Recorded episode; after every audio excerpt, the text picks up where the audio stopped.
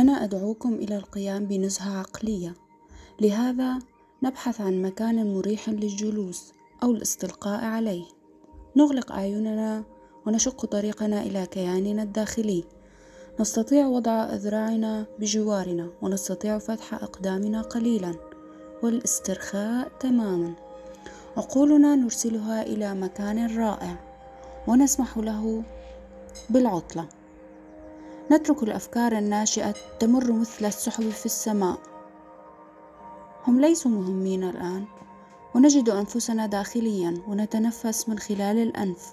ومن خلال الفم نخرج الهواء. نفعل هذا الشعور من البهجة في المسيرة الذهنية. لهذا نقوم بإنشاء مكان في الهواء الطلق. ربما يكون هناك طريق صغير معنا. رمال أو حصى أو أرض صافية. ربما يوجد يمين ويسار هذا الطريق عشب شجيرات صغيرة وأشجار أكبر. ربما توجد